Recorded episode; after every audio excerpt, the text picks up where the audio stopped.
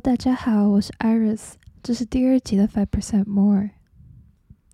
我今天想要聊聊失败跟成功的概率，还有算命、人性的软弱、弱 以及敛财这件事。我自己是一个蛮喜欢占卜的人，至少曾经很低潮的时候是啦，因为。它超方便的感觉，我都不需要先来一个前提摘要，然后也可以避免掉说，在我一番费尽唇舌之后，就会发现听你讲话这个人，可能连跟你最基本的三观都有很大的差异，那导致于他说的话跟他给的建议，都对我来说是没有任何建设性的。但后来呢，我越来越不喜欢占卜算命这件事情。撇除掉一些真的很厉害的灵性工作者啊，唱衰一个人实在是太容易了。而且会去算命的人，应该百分之六十都是一些时运不济、感情不顺的人吧。再加上这个世界上能够遇到真爱、创业成功、事事顺心如意。本来就是小概率事件啊。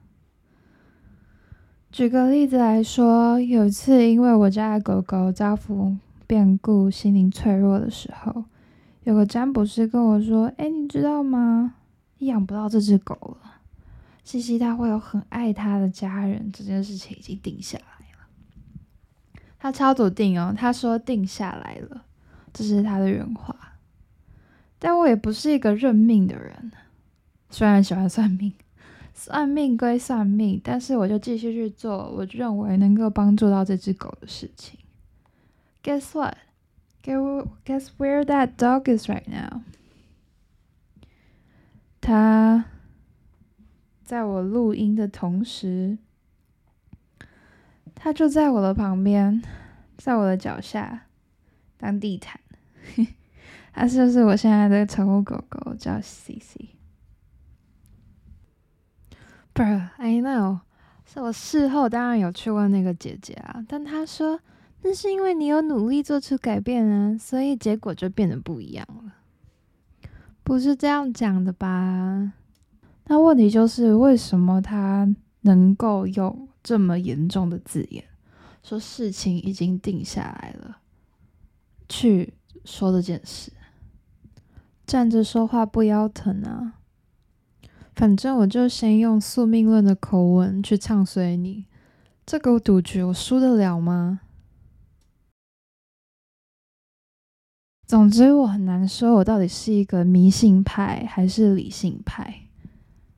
但可能就真的像我说的吧，我图那个便利性，我懒得做故事的铺陈，可能跟玩心理测验的感觉有点像，就是你。回答一些答非所问，或者甚至不回答任何东西，然后他就给你一个结果，嗯，然后就感觉很爽。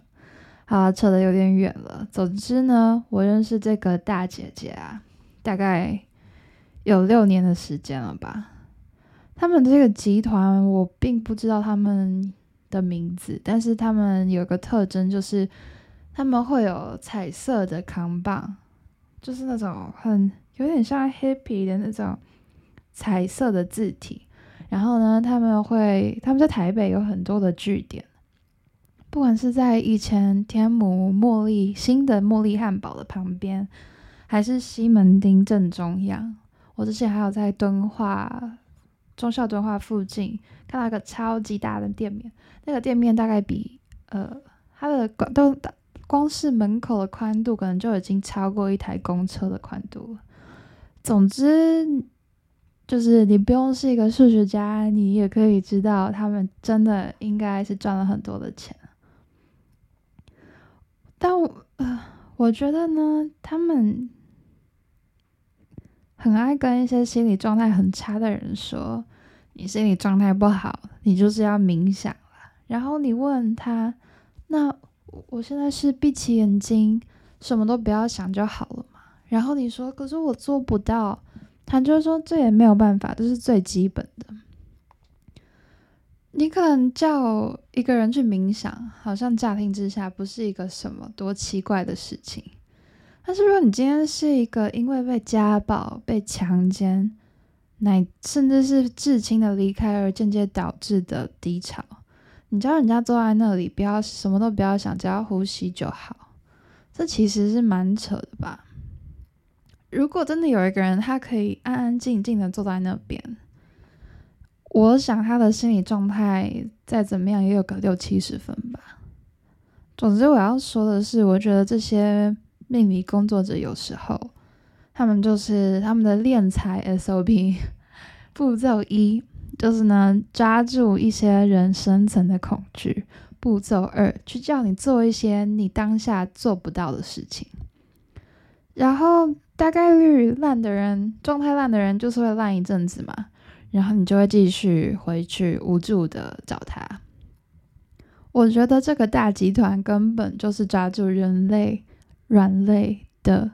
直销集团，他们还有卖陨石，或者是卖七万块钱的灵修课程。那 你花那七万块，就为了从你人生的谷底里面爬出来吗？你那七万块拿去批个货，做一个小生意，不好吗？不香吗？我真的是打上一个非常大的问号。而最近这个大团体开始跟一个直销的集团挂钩。我有被那个占卜师邀请过去两次，呃，我也不知道为什么我会去哦，我可能就是想要看他们到到底是在避虾米棒吧，但就是我就想一探究竟啊，因为实在是太奇怪。我记忆很深刻的一点是台上的大家口条都很好，穿着也都很得体，很 put together，但是台下的人。嗯，我不知道怎么说哎，不是都说直销就是百分之二十的人在获利，百分之八十的人就是去当垫背的嘛？就是啊，那些人就有着垫背穿搭吧。说到那些垫背仔呢，很多人眼神炙热，一脸信任的盯着舞台上看。这已经够诡异了。最重要的是，他们明明卖的是一些他们声称被美国 FDA 认证过，然后被放到有一本什么推荐的 medical product 的书，还是一个点上面的一个保健食品，他却没有怎么讲到技术面的东西。他大部分的时间都是在说他们有多相信他们这个集团里面。某一个成功的某某女商人，他们说，当初他们选择加入这个直销的团体的时候，完全就是基于对这个女生的信任。总之，当然结果啊，我就是完全没有办法加入，包括前面讲到的那些什么七万块的灵修，我都没有办法加入。呃，他们是觉得这个直销团体是可以拯救世界啦。也许他们真的在拯救世界吗？我不知道，但我真心希望他们不是在利用人们的无助跟软弱敛财。还有，我真的很相信某一些人，他因为身在其中，他完完全全相信那个团体里面的一切，他会在看起来很真诚、很诚恳的情况下去拉。